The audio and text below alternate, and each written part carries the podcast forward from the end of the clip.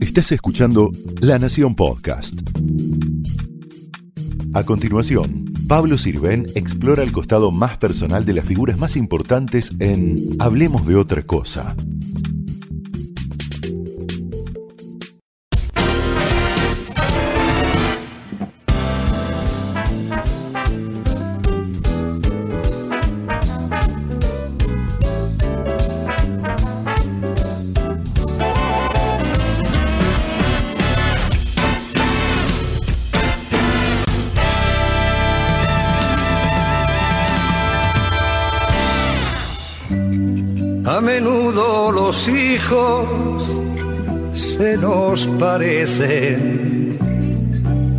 Así nos da la primera satisfacción.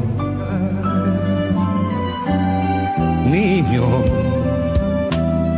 deja ya de joder con la pelota. Niño, que eso no se dice, que eso no se hace, que eso no se toca.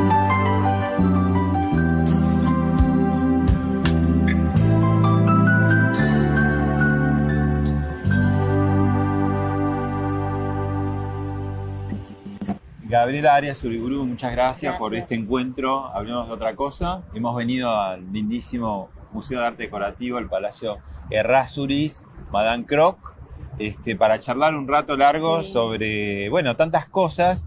Y ya empiezo así, la primera pregunta, ¿no? ¿Vos sos brasileña? Soy brasileña. ¿Dónde No, nací? no, no, no. Nací Oh. en Brasil bajo Sí. bandera argentina. Ah, pero naciste en Brasil, ¿en qué Nací parte? en Brasil, en San Pablo. Bueno, naciste en Brasil, vivís en Argentina, tuviste hijos guatemaltecos que viven en Jordania. Así es. Una hija se casó en Londres. ¿Cuál es tu patria íntima? Argentina. Argentina. Ah, amo Argentina. Argentina me, me hizo ser esta mamá tan grande que, que hizo tanto por los hijos, ¿no? Así que nada, amo este país, lo amo. Pero so- eh, eh, eh, sos mujer de mundo. Sí, soy, sí, aprendí a ser una, una, una mamá que viaja por el mundo, Mm. pero, pero mi lugar es Argentina. Bueno, te invito a ver un primer video que tiene que ver con tu historia. Dale. En 1991, Gabriela Arias Uriburu se casó con Imad, un empresario jordano a quien conoció mientras estudiaba en Guatemala.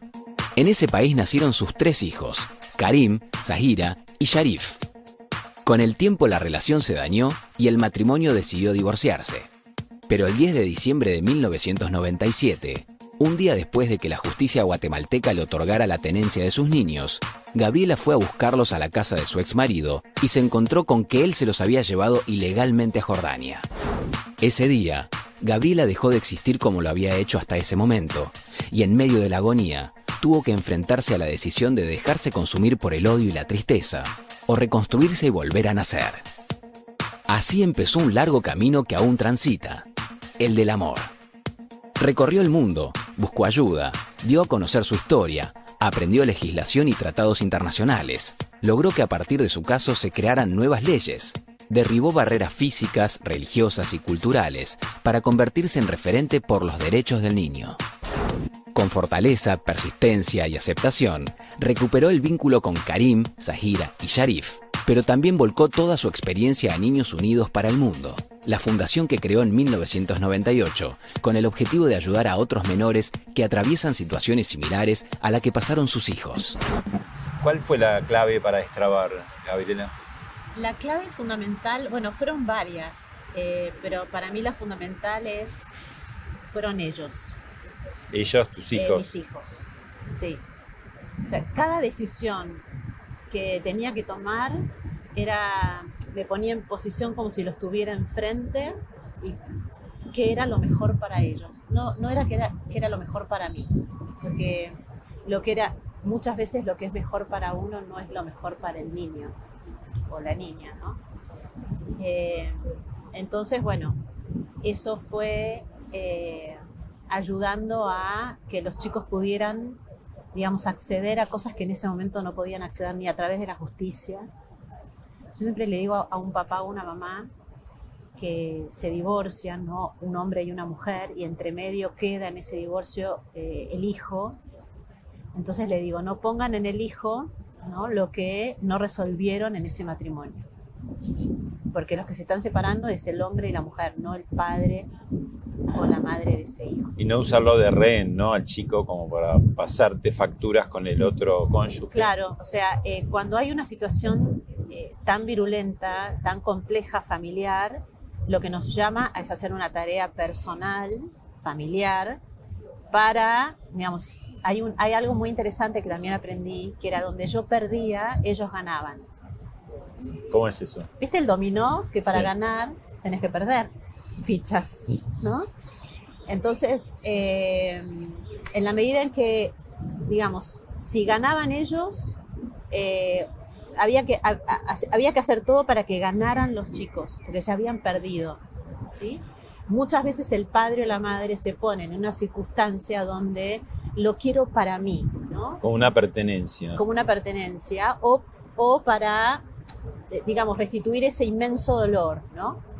Eh, ¿Cómo manejaste? Hay un término interesante en tus libros, después vamos a hablar, hablas de la violencia interior, que en, el caso tuyo eh, es del todo comprensible, porque digo, no solamente que de la noche a la mañana fuiste privada de tus tres hijos, sino que además la justicia, en este caso de Guatemala, te había dado la, la razón. No entiendo bien cómo salieron de todos modos y la justicia estaba de tu parte.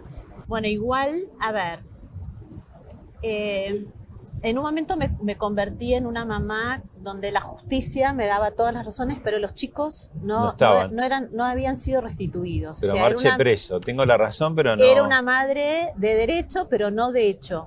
Para mí era como muy fuerte la contraposición. Entonces ahí, digamos, todo este proceso de descubrir al niño, descubrir a los hijos, ¿no? En el conflicto, en hacer por ellos y no hacer por mí, fue toda una, fue toda una, una evolución. ¿no? Claro, pero yo te pregunto de ese primer momento, que supongo que tendrías eh, dos emociones muy contradictorias, ¿no? Por un lado, Total. la devastación, Total, o sea, total. estar devastada, y por el otro lado, supongo que la ira en algún punto, ¿no? Bueno, sí, me llené de ira. Claro, de ira y devastada, digo, ¿cómo A se ver, manejan eso? ira, devastación, frustración, eh, en algún lugar muerte. En un, en un momento sentís una muerte de todo, porque ya la vida que tenías está en, en completa destrucción Sí, y te no quedaste podés- sin tierra debajo, y ¿no? no podés construir en esa, en esa destrucción. O sea, eh, yo siempre le digo, digo, no, no armes, no armes eh, la vida con esos espejos rotos, ¿no? Con ese espejo roto, porque te vas a, te vas a lastimar o te vas a, eh, tenés como la posibilidad de, de derrumbarte por completo, ¿no? Ya, estás- derrumbado, esa foto no, no va a existir más, es otra vida la que hay que crear, ¿no? Entonces, eh, yo tengo un momento que para mí fue clave, fue clave, que yo estaba llena de violencia y que se me estaba ofreciendo todo para actuar en violencia, para, para rescatar a mis hijos. O sea, hacerlo de la misma manera o peor. Porque en un, en un momento hasta la propia justicia de Jordania te da la razón. Sí. Entonces eh, me detuve y, y me vi llena de ira, con, con las ganas de matar, con las ganas, con la, fuerza de matar también. ¿no? Estaba llena de, venganza y de odio. Y, y hubo, algo que mi papá me dijo en ese momento como si supiera por dónde, por dónde estaba yo en ese momento inconscientemente o conscientemente. Y me dice, nunca te preguntes el por qué y pregúntate el para qué. Y ahí se me desactivó una bomba que tenía dentro mío, que era, lo quiero matar, voy a ir hacia lo que me corresponde, lo propio. ¿Y te había traído consecuencias, digo, desde el punto de vista de salud, orgánicas? ¿Cómo, cómo estabas vos? Digo, Bueno, ¿cómo- no comía, no dormía, o sea, no sé cómo, no sé cómo viví esos primeros años. La verdad es que si yo me tengo que detener, cómo eran, o sea, no, no, no viví normal a nadie. O sea, Mm. tenía a mis hijos en el, en- y yo te estoy relatando cuando todavía no sabíamos dónde, o sea, los chicos estuvieron desaparecidos tres meses. Claro. Entonces, eh, yo decidí con toda esa fuerza, de, con toda esa, esa violencia, construir algo, eh, construir algo para, para nuestros hijos. ¿no? Esa fue toda mi tarea. ¿no? Siempre digo que mi mayor tarea fue o sea, hacer con esa fuerza de, de, matar vida. Entonces, no llegué a Jordania a matar o contraté un comando para contrasecuestrar a los chicos, sino que llegué a, a que nos reunamos en esa grieta que hoy está tan, tan, tan clara en el mundo, entre Oriente y Occidente. No es quién tiene la verdad, quién tiene la razón, sino es decir, bueno, ¿cómo resolvemos esto? Entre Imad y yo no lo pudimos resolver. Ahora ya forma parte del Estado, ahora ya forma parte de la diplomacia, ahora ya forma parte de la justicia, ¿no? Toda la estructura que un niño necesita cuando los padres no pueden resolver algo tan dramático. Porque vos de alguna manera tu caso eh, permitió llevar un tema que es de sería de derecho internacional, privado. a uno público. Claro, lo llevé al público. Y eso, cuál eso generó un cambio paradigmático para los niños. Y explica qué es esa diferencia, qué, y produce. Porque, a ver, como la Convención de los Derechos del Niño, yo ya tenía una convención inmensa, ¿no? Que además algunos artículos fueron este, hechos por argentinos, además, ¿no? O sea, acá, digamos, la, eh, Estela Carlotto, sea, yo ya tenía como un antecedente muy grande en, en poner, el niño ya no es objeto de derecho, sino es sujeto de derecho. Claro. Bueno, esto yo lo Te tomé pusiste a estudiar todo. a todo, Mm. todo, todo, todo. Y entonces tomé eso y se lo llevé a Jordania. Lo llevaste a Jordania. Sí, sí, le dije, bueno, eh, no es si los niños son de la madre o los niños son del padre. Los niños necesitan eh, de una estructura donde nos reúnan a los dos y los niños no sigan perdiendo ni a uno ni al otro. Y tuviste una justicia receptiva. Tuve una punto. justicia receptiva. Mirá vos, que no, no sabíamos, ¿no? Porque. Pero bueno, fue todo un camino porque recién eh, el- la máxima autoridad del Islam me recibe a mí a los ocho años de la, de la lucha. O sea, estuvieron mirándome, observándome, si lo que yo decía era así, o sea, si lo que esta madre impulsaba, que era ¿no? reunir estas dos orillas, ¿no? porque la herida, la herida tiene dos orillas, Claro. ¿no? Para había, que que acercar. había que traer esas dos orillas eh, y a partir de ahí, bueno, hacer un camino nuevo para Oriente y Occidente, algo nunca visto en Occidente ni en Oriente. Ahora, hablamos de la devastación y de la ira, y yo supongo que antes de, de llegar a la otra orilla te tuviste que revestir de una paciencia, y tolerancia Total. absoluta, ¿no? Total. ¿Y cómo hiciste para lograrla? Porque digo, de Bueno, estar en me, llamas. Me metí, me, me- me metí con mi propia violencia, con mi propio dolor, o sea, eh, con la propia frustración, con la desesperación. O sea, trabajé con mi noche oscura del alma. O sea, es, eh, me, regeneré, me regeneré en mi propio infierno.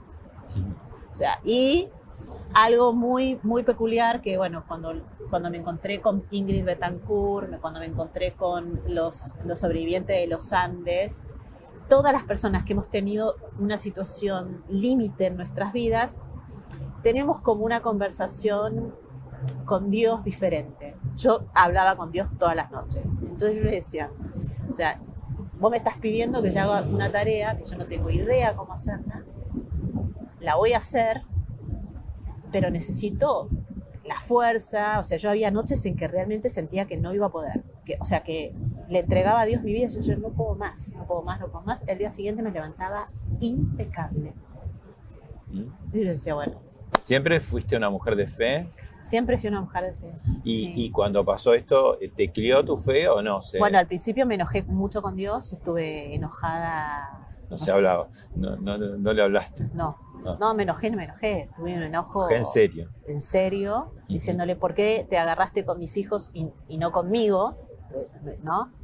Este, después, bueno, después ese enojo va como rompiéndose porque te vas dando cuenta que esto que me decía mi papá, ¿no? Hay un para qué y empecé a ver que la historia de Karim Sahir Sharif era triplicada, cuatriplicada, que ya habían cientos y millones de niños que estaban en esta circunstancia en el mundo. Entonces empecé a encontrar el para qué de, esta circunstancia o de esta, de, esta, de esta historia tan dramática. Y ni decirte después las torres gemelas, la guerra, la guerra multicultural, el terrorismo, o sea, eh, también la historia de la humanidad me fue llevando a este trabajo entre Oriente y Occidente. Ahora, esto que te pasó, eh, que uno lo podría ver eh, desde la normalidad de tantas familias, ¿no? Como algo muy excepcional y que vos también rotulaste de una manera dramática, que es secuestro parental, ¿no? Que casi parece un oxímoron, porque decís, ¿Cómo va a, dañar un delito a, tus propios hijos y a vos mismo, en definitiva, ¿no? ¿no? solamente a la madre, sino el papá que hace eso también se está dañando sin darse cuenta o sí.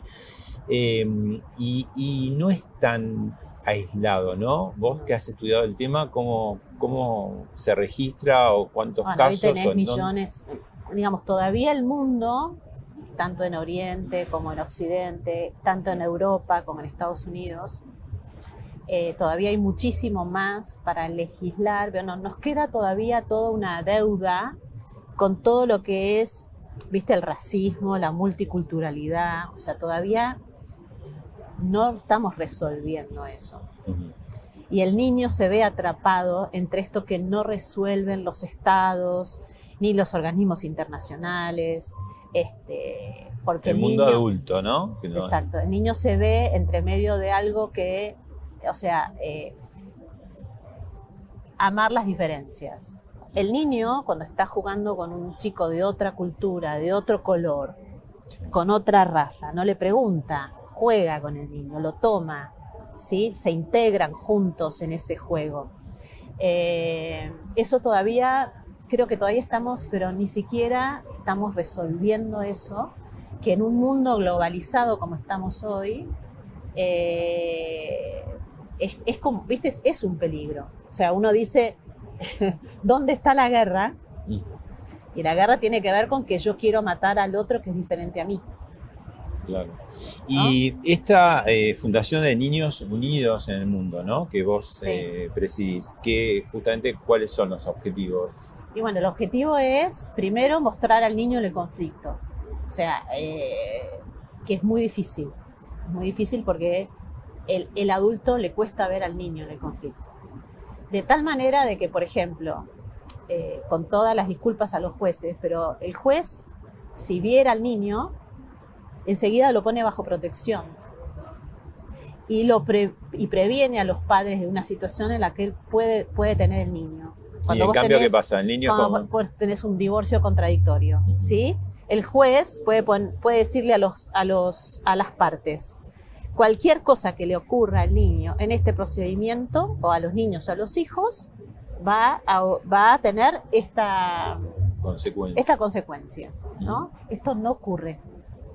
No ocurre. Y ni decirte si se presenta un padre de, una, de, una, de un origen y una madre de otro origen. ¿Y por qué crees? Porque el juez no tiene como al niño como una abstracción, como un objeto, no, lo, ve. No lo ve. No lo ve. El niño aparece, o sea, porque vos estás divorciando a un hombre y una mujer.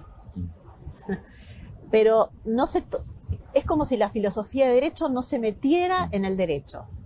Como que los protagonistas son nada más que eh, el marido, la esposa y el hijo es como un bien que hay que dirimir para quién va y cómo. Sí, o sea, en, el divorcio puede aparecer como al final, como, cuáles son, cuáles van a ser las visitas, el alimento, pero a ver, vuelvo a algo fundamental, ¿no? El niño debería, ser, debería estar en protección del juzgado, más cuando tenés un divorcio contradictorio o cuando tenés una madre de Paraguay y un padre de eh, Argentina. ¿A dónde van a vivir? Claro, ese es el tema, ¿no? O sea, fundamental cuando aparece un papá o una mamá de un origen que no es del país donde viven. ¿sí? o los dos, como en el caso de ustedes, que están en un tercer país. Total, total. Entonces, bueno, eh, todavía no hay esa conciencia de, eh, de proteger al niño.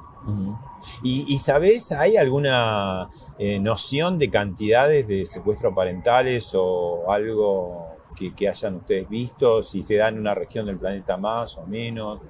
A ver, en Europa se da muchísimo, bueno, ni te digo cuando hay movimientos migratorios. Claro. O sea, cuando hay guerras, por ejemplo, ahora la, la- la guerra que está viendo con Rusia y entonces Y Ucrania. y Ucrania ahí hay como, bueno, toda una situación Ya de hecho, muy compleja, exacto. claro, dramática. Dramática. Pero digamos, yo te digo, en normalidad.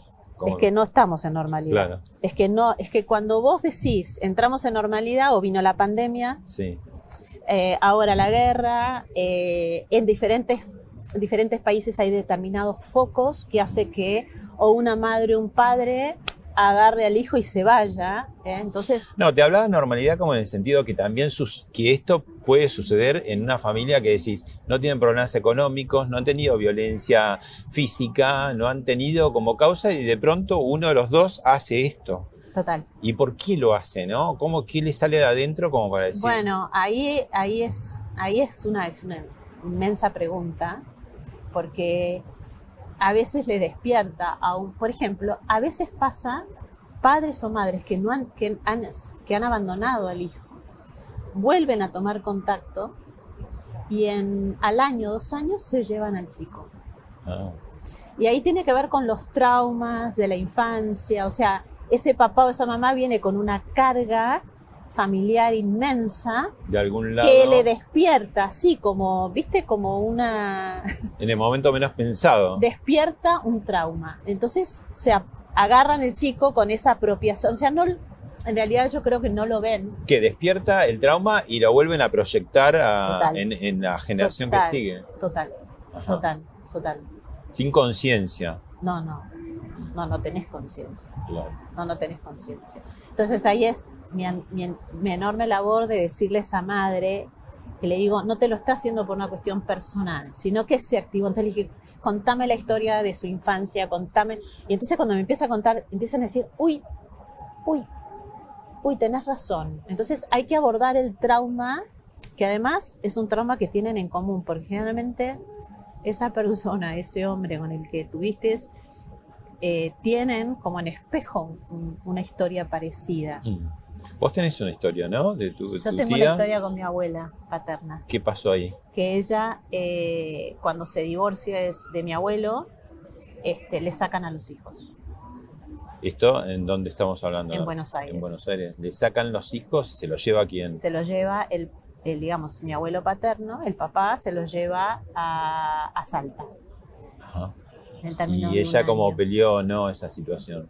Bueno, eh, siempre fue como nuestra gran... pre- siempre nos juntamos en familia y, y- y hab- hablamos, porque viste, es, es una historia que no se habló, que se- ella la llevó con Sí, mucha Como hidalguía. antes, antes la- se- debajo de la alfombra todo lo que... Exacto, entonces siempre yo... pre- Siempre preguntamos cómo habrá sido, cómo lo habrá vivido. Pero siguió vinculada, los veía Seguía vinculada, muy poco, como visitante, así. Exacto. Menos, mucho menos que vos, durísimo, digamos, en el mil, estamos hablando de 1940, ¿no? Claro. Que Salta parecía más lejos de Buenos Aires que Jordania de Total. Buenos Aires, ¿no? Total. Mira, y del lado de tu ex marido. Bueno, no sé, Ah, no sabes. Claro. porque a ver, lo único que yo puedo eh, mirar en, en, Im- en Imad y en, en la historia de su familia fue que ellos eran de Palestina y cuando ocurre todo el conflicto en Medio Oriente, eh, al padre lo expulsan de sus tierras y es un excluido en Jordania, que eso le pasa, digamos, a la gran mayoría de la población en Jordania, vos tenés mucha población palestina que mira con mucho dolor a sus tierras que, a las cuales no pudieron entrar nunca más. Hablando de los dolores, ¿no? de los traumas. Brutalmente sería, a mí me sacaron esto y yo saco como si fuera una cosa bueno, es ojo que es- por ojo, pero es bueno. que está- si nosotros empezamos a mirar el mundo, Mm. ¿viste? lo que está pasando en Ucrania y Rusia es, es algo que en la historia ya pasó. Claro. Sí, la guerra es así. ¿Y llegaste a comprenderlo a tu ex? Sí, llega a comprender. Sí, eso no significa que lo justifique, ¿no? Claro. Pero sí llegué a comprender, digamos, su motor, su motivo. ¿Y él eh, llegó a comprenderlo? No, no, no, no creo, o sea, no ¿Le creo parece que... que estuvo bien todo? Digo, no hace ningún autocrítica. No, Ah, no, no. Fue una gran tarea mía, una inmensa tarea mía de entrar, mirar el Islam. eh, ¿Y él no eh, se asombra de todos esos esfuerzos que hiciste vos, siendo justamente la parte más frágil, No más débil, sé, la que tenía no que perder? ¿Eh? No lo sé. No sé, porque me ocupé tanto de ellos. Sí, te ocupaste de ellos, pero como han hecho incluso no a veces vacaciones juntos con... Bueno, Vas- pero eso fue toda una tarea de poder, digamos, yo he tenido que, que soportar muchas cosas para poder, para reconectar y todo porque eso. bueno, porque mi trabajo era reconstruir la familia. Claro, y que ellos estuvieran lo mejor posible, pero en ese, en ese tener que compartir, Bueno, no, no conociste fue algo, tan fácil. No, fue no tan conociste, pero digo, ¿conociste algo más de tu ex que te sirviera para explicarte cosas o no? Eh, bueno, sí. Sí, cono- qué? un, un montón, digamos, su forma de conducirse. O sea, una cosa es un musulmán en Occidente y otra cosa es un musulmán en Oriente. Claro. A, mí me ha Reciente. servi- a mí me ha servido mucho la historia de Gandhi, cuando Gandhi era, ¿no? Era British o inglés. Mm. Y él mismo dice, ¿no? O sea, ¿quién era? Claro. ¿no? O sea, me sumía a una, una identidad que no... Y ahí es, bueno, a mí me sirvió... la- la- el diálogo que tiene Thomas Merton con, con Gandhi para mí fue el librito perfecto para comprender ese grado de violencia que está dormido dentro tuyo cuando vas negándote porque Occidente te pide que asumes, asumas una identidad para poder acoplarte a la aceptación de Occidente. Mm. ¿Me seguís con esto? Pues esto es, Sí. esto es brutal porque es, es la célula asesina que todo va recodiendo porque te va lastimando por dentro. ¿Y cómo se soluciona? Eh, se soluciona, para mí, ¿no? Para mí, es tomando al otro como es. No diciéndole que deje de ser, porque en realidad si yo te, yo te pido a vos que, que seas de otra manera, yo te estoy matando de alguna manera, no te estoy aceptando como sos. Mm. Y yo creo que la, la pertenencia es una de las primeras guerras entre los seres, ¿no? O sea, yo no le puedo pedir a alguien que piense de otra manera si piensa de esa manera.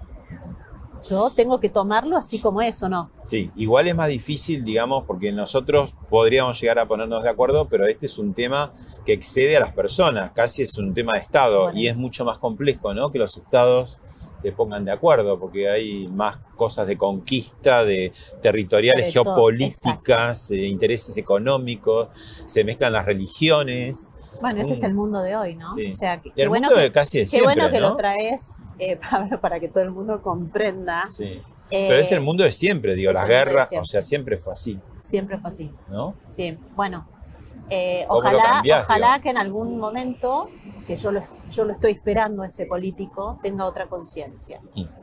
Bueno, te invito a ver un video que Dale. es más grato. Ay, bueno, dale.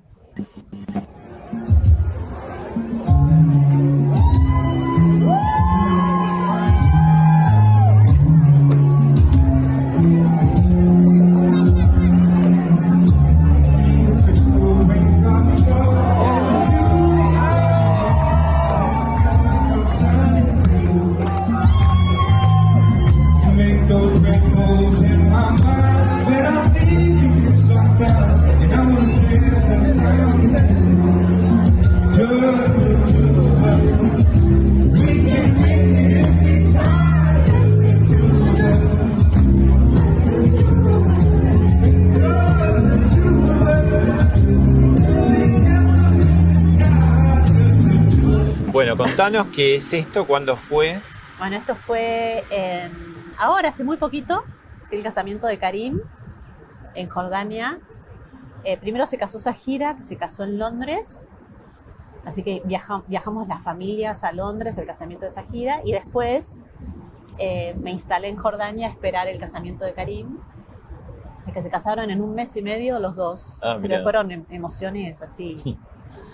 Eh, ¿Y por qué en Londres, tu hija? Porque el, el- el marido de Sahira eh, estudió en Londres, se crió en Londres, él es de familia iraquí. Entonces imagino que, ¿no? que eso tuvo como todo una, una ¿no? Como ella se recibió en, en Escocia, entonces, viste, Tiene una, una cosa más este, multicultural. multicultural. Este, y el otro día le mandé una foto, eh, ella recibiéndose en la Universidad de Escocia de diseñadora de interiores. Y yo le dije, es increíble. Yo si en ese momento me hubieras dicho que te ibas a casar en Londres, jamás lo hubiera imaginado. ¿Viste? La vida te lleva, Las vueltas, por, ¿no? unos, te lleva por unos caminos que vos decís, esto no lo podría, no lo podría ni haber adivinado un adivinador, ¿no? Eh, Y contá qué pasó, cómo era el salón y por qué. bueno, eh, cuando llego a Jordania, este, bueno, que, que empezamos a vincularnos con la familia de, de Tamara, que es la, la mujer de Karim, eh, bueno, todos, ¿no? Las familias, bueno, celebrando la, unión de ellos dos, una muy linda pareja.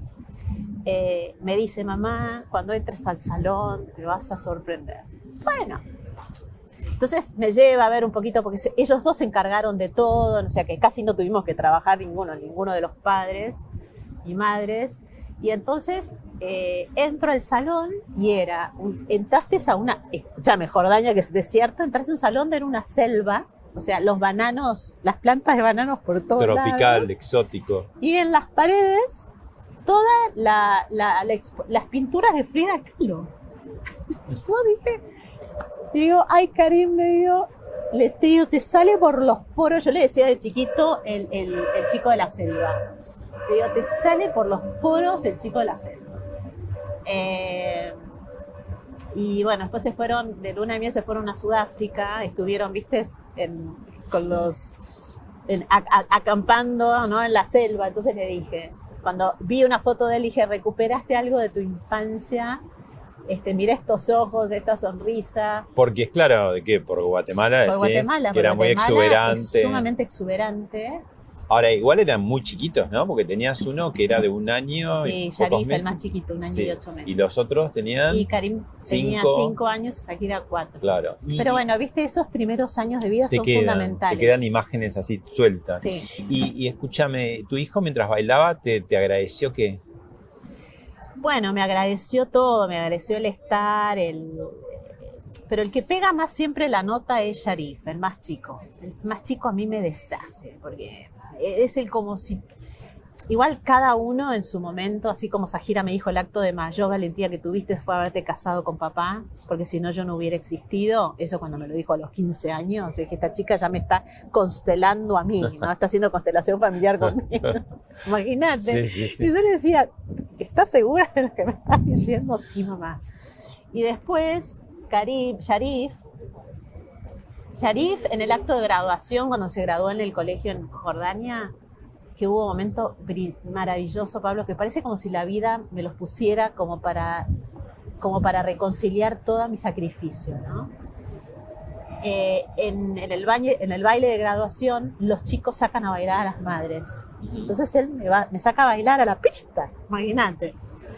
Y entonces empezamos a bailar. Yo re sorprendida y me dice, mamá, gracias por todo lo que me diste, fue maravilloso. Yo lo miré y dije, ¿vos estás seguro de lo que estás diciendo? Sí, mamá. Lo que me diste fue maravilloso, mírame. Esa noche yo me fui a dormir y le dije a Dios, si me tengo que morir hoy, me muero en completa felicidad. Ahora, en parte de lo que leíste también era como aceptar eh, la vida que él tuvo, eh, Sí, en total. dónde la tuvo, ¿no? Bueno, yo colaboré en eso, ¿no? Claro. Porque Sí, sí. no entré con un comando, no contrasecuestré a los chicos. Eh, vivir, o sea, yo no, no tenía posibilidad por, por, por justicia, ¿no? Por, por mis derechos a, a estar en Jordania. O sea, yo tenía que entrar con, con todo un cuidado, ¿no? Claro. Jordania. Donde Eh, la mujer, digamos, eh, no no ocupa pasa, un lugar. no pasa tanto por lo que le pasa a la mujer musulmana, que tiene más lugar de lo que uno puede, puede creer. O sea, no hay ninguna mujer musulmana que está sin sus hijos en Jordania. Claro. Pero una mujer que viene de afuera, No, porque yo no tengo, digamos, no tengo la, no tengo el reconocimiento de ser parte, sí, ¿no? y de, de pertenecer de a alguien, pertenecer. ¿no? O sea, a mí todo mi trabajo fue que me reconocieran como madre. Incluso vos para viajar tuviste que tomar muchos recaudos Muchísimos. diplomáticos porque quizás se empeoraba la cosa si vos no, quedás. lo que pasaba era que y Mad estaba en su, en su potestad de permitirme entrar o, permitir, o permitirme salir de Jordania. Entonces yo tenía que entrar con cierta inmunidad para poder, para salir poder entrar y salir. Y Gabriela, ¿cómo este, este vínculo, esta revinculación, que ahora que son grandes, porque tienen cuánto, 20 30, 30, 27 y 26. y 26, ¿cómo ellos sanaron o van sanando o cómo van restañando? Porque, bueno, a pesar de que te agradecen y que ellos hicieron su vida, tienen una vida profesional y están haciendo una vida eh, de familia, fundando familias a su vez, o sea, una vida normal, bueno, esas huellas han quedado, ¿no? ¿Cómo- Total, ¿Y total. cómo, cómo la, la Bueno, algunas, algunas eh, han tenido la, digamos, la, la bendición de que me, ocupa- me, he cu- ocupado en estos 25 años de ir, trabajar con ellos, ¿no? Este, con mucha, mu- o sea, tuve que cursionar con mucha terapia, o sea, tuve que aprender no solamente a ser una mamá a distancia, sino una mamá terapéutica, eh, cocin- y- y en la cocina, nunca me voy a olvidar, ¿no? Ir cocinando, ir, viste, como, como ir poniendo todos los ingredientes argentinos y musulmanes como para generar una, Una masa sí, una común. comida, una, una comida diferente, una, Y vos a la distancia te- tienen comunicación. un montón, están- montón. Ahora, eh, hay mucho que les va a tocar a ellos, como nos tiene que, como nos toca a todos. O sea, No, y además, ¿sabes qué? Para que no lo pasen tampoco, ¿no? Porque como vos decís, esta historia que vos traías, que se repite de alguna manera, bueno, que ellos, ojalá que no tengan que pasarla. yo no sé cómo se va, hijos, claro, yo no sé cómo se va. Yo hice de todo lo que, lo que, le, lo que le tocaba a una mamá hacer, ¿no? Desde mi lugar de mamá. Eh, ahora, después, veremos cómo ellos o cómo la vida, ¿no? Le va a pedir a ellos, como nos va a pedir a todos en su momento, a, a elaborar y a trabajar con ese trauma que, que está en nuestro interior. Mm. Otro video que tenemos para ver.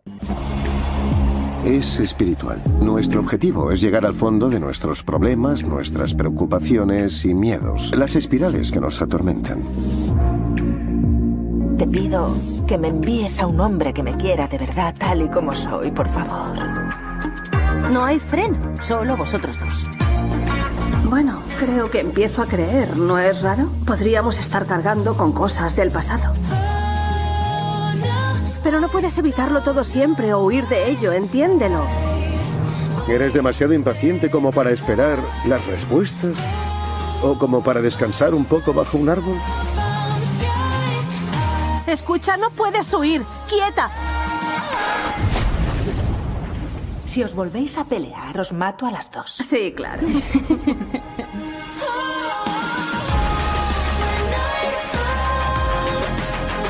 Todos cometemos errores. Y los errores se pueden arreglar, Ada. Tengo suerte de teneros. Bueno, ¿qué, qué era? Vos, Mi vos- otra yo es una serie que está, uff, turca. turca, sí, impresionante. A ver, eh, entre todas las metodologías, yo cuando comencé la- a trabajar terapéuticamente en mí, bueno, para mí mi gran maestro fue Carl Jung, que me, me creo realmente me salvó de un psiquiátrico y empecé toda una tarea con las psiquiatras junguianas, o sea, no existía ni la biodescodificación, ni la neuro, bio-neuroemoción, ni las constelaciones familiares. Bert Hellinger, el creador de las constelaciones, empezaba en el año 97 cuando yo estaba, a- a- digamos, a- Justo en el momento de la herida. momento, justo, en Sí. el momento de la herida. Eh, y yo llego a las constelaciones en el 2006 como una forma de, de- de- de trabajar en el método lo que, lo que venía en repetición en nuestra historia familiar con esta abuela, con esta hermosa abuela paterna. ¿no? Constelaciones es eso, ¿no? Que se, va- se busca un poco como la historia clínica sería la familia para arriba, ¿no? Para... En realidad nosotros, digamos, nosotros heredamos genéticamente, nosotros tenemos los cromosomas de nuestro papá y de nuestra mamá. Nuestra mamá y nuestro papá, a su vez, traen los cromosomas de nuestros abuelos. Y así sucesivamente. En, en nuestro ADN está todo, está todo. Entonces, todo lo que no se resolvió, lo que quedó pendiente, eh, las exclusiones, las exclusiones son lo que primero se ve en un, en un sistema familiar. Entonces, todo eso, Exclusiones que serían. y eh, el que no, el que no, el que fue echado, el que no fue visto, el que, el que no se, de ese no se habla, no se habla más. Y antes sucedía un montón. Un montón. Sí, sí. Y ni decirte traiciones, asesinatos, eh, Abusos. abusos, bueno. Y todo eso, digamos, que no está resuelto en el sistema familiar, se va a hacer presente en la generación viva. Y en mi otro yo, ¿qué trata? Esto es lo que trata, es lo que, digamos, se ve en, las, en tres, tres mujeres, tres amigas, los problemas que tienen y cómo esto tiene incidencia total en las historias familiares. A mí me impactó muchísimo ver la historia de los hombres. de esta historia. Es- porque aparecen los hombres en esta historia y cómo los hombres, digamos, eh, cómo uno no podía desarrollar, eh, digamos, una buena relación de pareja por lo que él había vivido en su infancia, ¿no? O otro que, que, bueno, que, que tenía mucha perpetración en la historia familiar. Entonces, Y te llamó la atención porque, porque en el mundo de las telenovelas por ahí siempre está mucho más puesta la- el foco sobre la mujer. sobre la mujer. Y la Y mujer me parece que se permite como más también eh, eh, a veces, ¿no? Eh, extrovertir emociones y el hombre es como... Sí, Estoy hablando somos- y somos muy genéricamente, más, claro. somos muchas más. Sí, claro. Y los hombres también, pero digo, esta- este mandato a veces de no llorar o de ser más duro. No, estaría buenísimo que los hombres empezaran a, A llorar, trabajar, no, no, a trabajar con sus historias, Claro. ¿no? con esa historia de no de haber sido abandonado, de haber sido abusado. Bueno, Eh, está, está sucediendo en sí, Argentina, se o- o- empiezan a surgir historias que las dicen por motu propio, que no, no era fácil, ¿no? Y esto está No, sucediendo. no. Eh, Hace unos años no, no hubiera podido ser. no, yo creo que hay toda una revolución que, que va a ayudar muchísimo a esto de ir, de trabajar en el trauma, ¿no? Claro. en las memorias de dolor, en, bueno, yo, imagínate que cuando entré a constelar mi primera, mi primera vez, fue para mí, fue impresionante y nunca más me fui de las ¿Y constelaciones. cómo es porque- constelar? Bueno, a ver, eh, yo te estoy hablando hace muchos años atrás, que eran las viejas constelaciones. Bergelinger dejó el movimiento, dejó el método a un método muchísimo más evolucionado, que es el que estamos arribando hoy, que hoy ya no necesitas tener como representantes que representen a vos la, cuestión familiar, sino que se va develando en lo que te va pasando, por ejemplo, en, la pérdida, en la enfermedad de un hijo, en, en una enfermedad propia, en, en el despido de un trabajo. Se va viendo, digamos, toda la herida ancestral o esa memoria de dolor que pide, lo que pide una memoria de dolor o lo que pide una situación de dolor es reconciliación. Mm. ¿Y alivia que el hecho de evidenciarla, Eh, de evidenciarla, de sacarla del de ocultamiento? sacarla, sa- sa- eh, claro, o sea, más que sacarla de ocultamiento es verla, tomar conciencia, eh, agradecer a esto que así como fue que es muy difícil, porque uno como le agradece a ese dolor.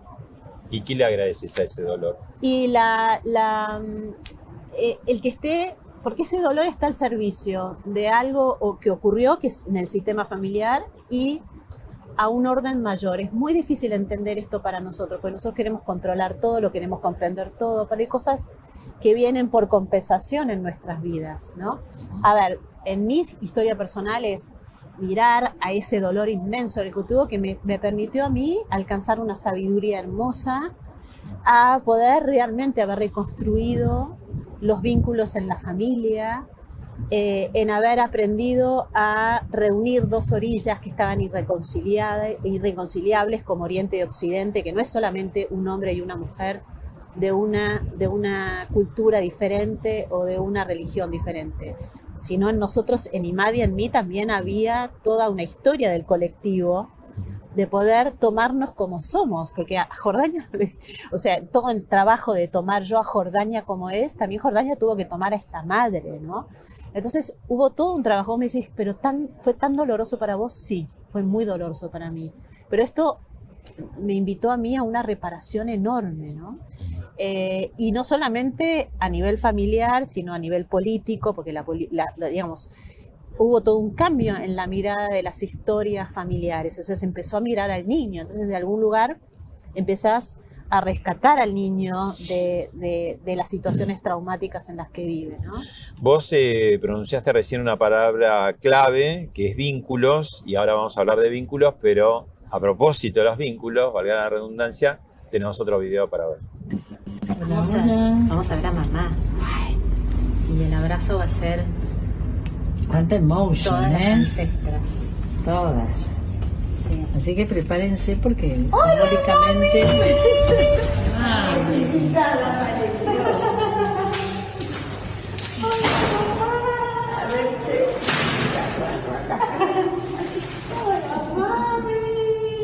Ay, Para verte de nuevo. Está linda, linda.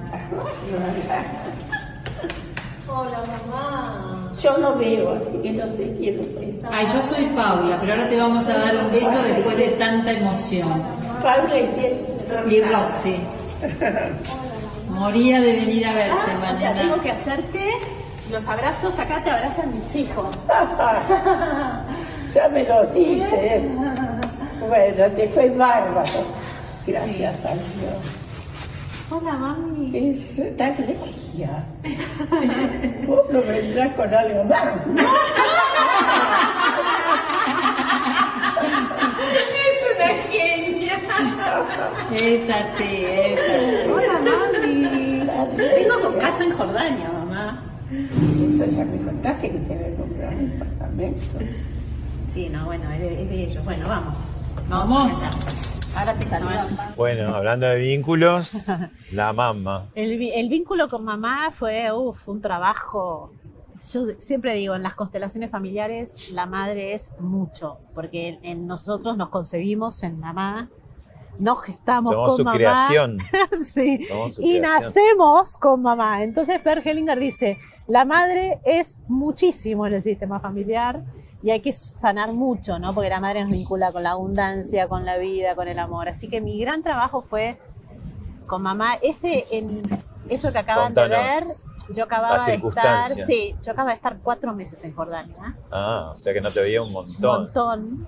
Y para mi familia fue enorme porque fue la primera vez que yo me establecí eh, y viví como una vida mucho más normal, de cotidiano, con los chicos, viajé con los chicos, eh, fui al compromiso de Karim el año pasado, así que fue No era, no era un viajecito, sino que era casi una estadía. casi una Convivieron. estadía. Sí, sí, El, el gran... Y mis tu mamá, que es grande, por ahí también tenía No, miedo, esta no sí. vuelve, qué sé yo. Total, ¿No? total. Todo el tiempo me decía, vas a volver, vas a volver. Tiene mamá, voy a- 93 años. 93, ahora tiene 93, sí.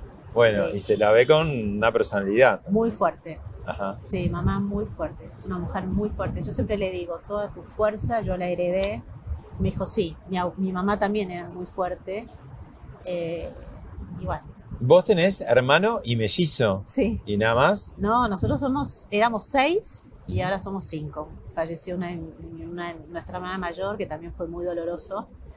Eh, y tengo un hermano mellizo. ¿Y qué es tener un hermano Ah. me- mellizo, no? Porque eso. Bueno, habría que, habría preguntarle a él No, qué le bueno. tocó esta melliza. O sea, Pero digo, ese, el vínculo, ya que hablamos de vínculos, ahora no, Sí. no vas a contar. eh, es hermano barra mellizo, es un poco más que Sí, hermano. es ¿Por qué? mucho más. Hay Porque, que una- bueno, esa te conexión gestás, Te gestás. Yo siempre me siento, yo, yo sé trabajar en red, por ejemplo. O sea, porque me gesté con un otro. Entonces, Sí. para mí, mi trabajo es siempre con un otro, no es sola. Algo que le cuesta mucho a Argentina, ¿no? Sí. Este, eh, pero bueno, nada, es, es, yo ya tengo como mucho aprendido, además con un varón. Claro. O sea, este, y él, en todo esto que te pasó a vos, ¿cómo, cómo y fue? lo sufrí. Lo- toda mi familia lo sufrió muchísimo. Yo- la verdad es que si hay algo que yo tengo como muy, de muy agradecida es cómo esto nos reunió como familia, cómo salimos todos adelante. Bueno, y la palabra clave, mostralo si querés, es eh, Vínculos. vínculos, que es Sí. uno, uno de tus. ¿Cuántos Unos. libros? ¿Cuántos Ahora libros? siete. Siete. Y estás escribiendo como la, la segunda, parte, sería. Sí, Claro. segunda parte. Y. Yo digo que la vida me llevó a descubrir los vínculos, a sanar los vínculos, a trabajar en los vínculos. Sí. Eh, es la clave uno- de todo, ¿no? Sí, y uno no llega ahí si no pasás por tu enemigo íntimo.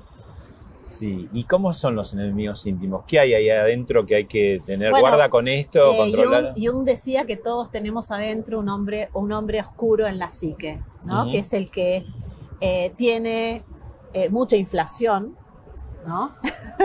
Está como montado en un, que es el, el asesino de nuestra psique, es el que quiere todo tu poder para gobernarte, porque él lo que busca es eh, poder dejar de ser excluido. Esto lo dice todo Carl ¿no? Eh, y cuando uno va leyendo sobre este enemigo íntimo, que lo pone Clarisa Pinkola Estés en su libro de Mujeres que corren con lobos en el, en el, en el cuento de Barba Azul, realmente cuando uno lo va leyendo dice, bueno, ese es el que, por ejemplo, cuando vos estás, eh, tenés una cita en un trabajo que fue el sueño de tu vida y hay algo que te dice, no vayas a esa cita. O, y, y no vas.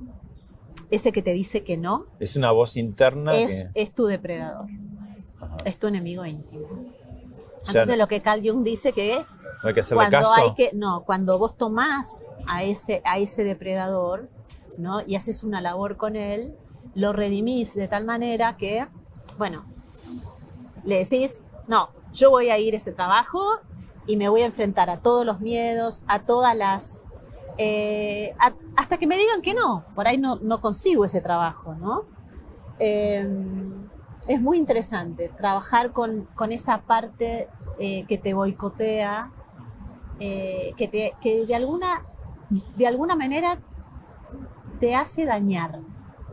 O sea, todos tenemos, todos tenemos la posibilidad de dañar. A veces dañamos con la mente, a veces dañamos con el silencio. Y empezamos uno- por nosotros. Pero el primer daño más fundamental es con uno mismo. O sea, Bueno. cuando yo estoy dañando a un otro, estoy dañando, estoy dañándome a mí. ¿no? Se habló mucho en los últimos tiempos de odio. La palabra odio estuvo lamentablemente de moda. Tenemos un video para ver, lo vemos y lo charlamos. Dale.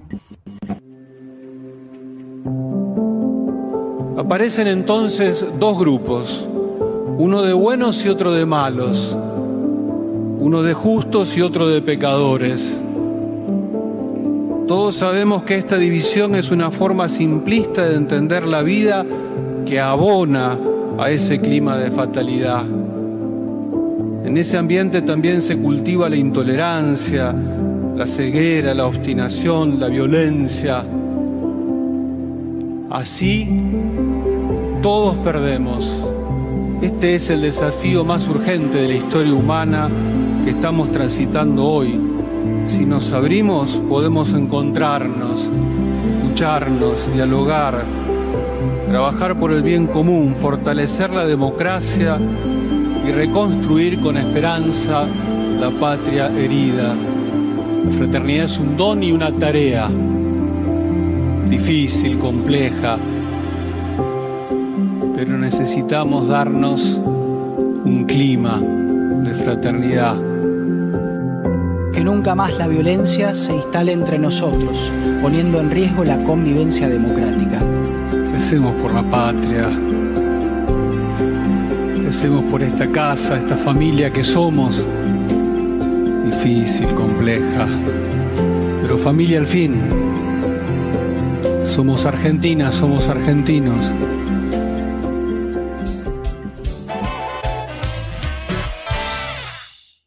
Bueno, otra vez al solcito. Ay, sí. Eh, veíamos el video, la homilía en Luján de la misa por, por el tema de Cristina Kirchner, también se pidió por la salud de, de Esteban Burrich. Eh, vos que tenés tanta experiencia en lo personal, ¿qué, qué tips darías? Eh, es más complejo porque acá no, se trata de una familia, o sí, se trata de la gran familia argentina, pero que está tan separada, no puede hablarse, se chicanea, se insulta y no puede arreglar ningún tema porque no se puede sentar a, a charlar. ¿Qué, cómo- ¿Por dónde agarrar? ¿Por dónde empezar?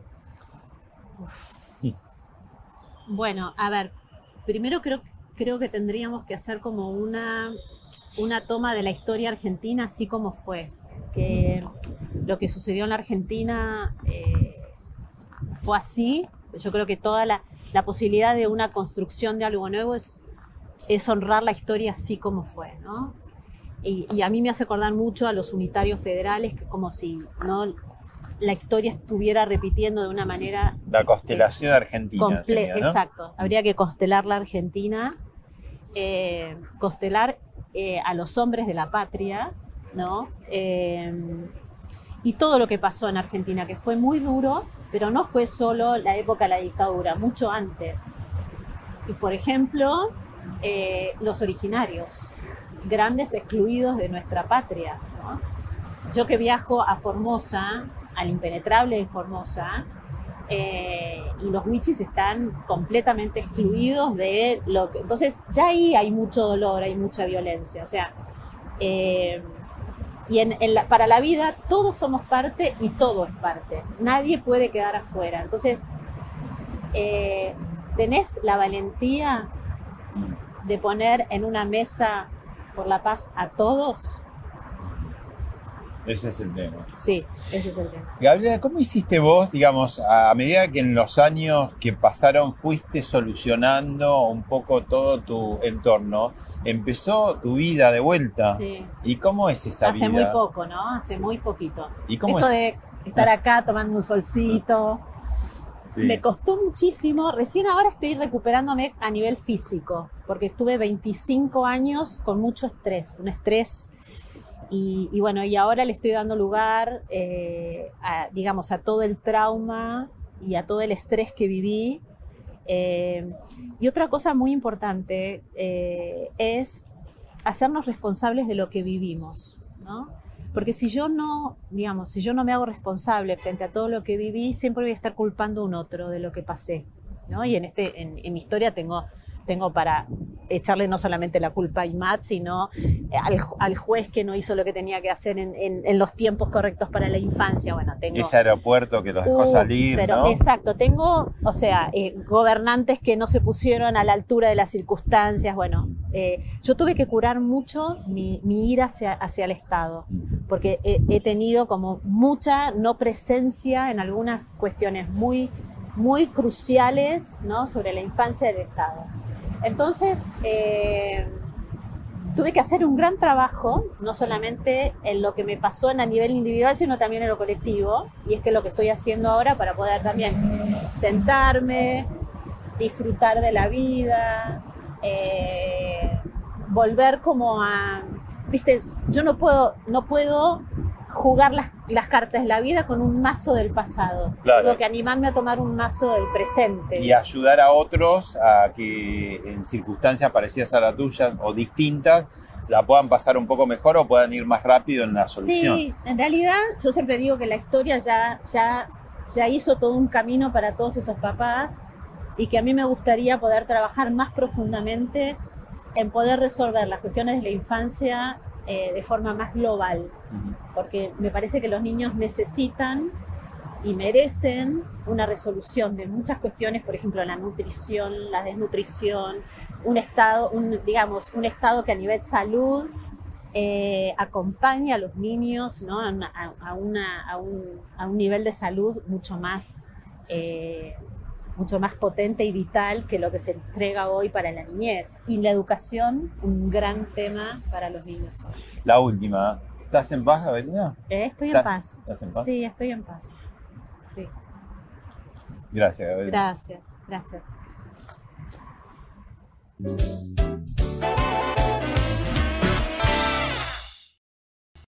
Esto fue Hablemos de otra cosa con Pablo Sirven, podcast exclusivo de La Nación. Escucha todos los programas de La Nación Podcast en www.lanacion.com.ar. Suscríbete para no perderte ningún episodio. Estamos en Spotify, Apple Podcast, Google Podcast y en tu reproductor de podcast favorito.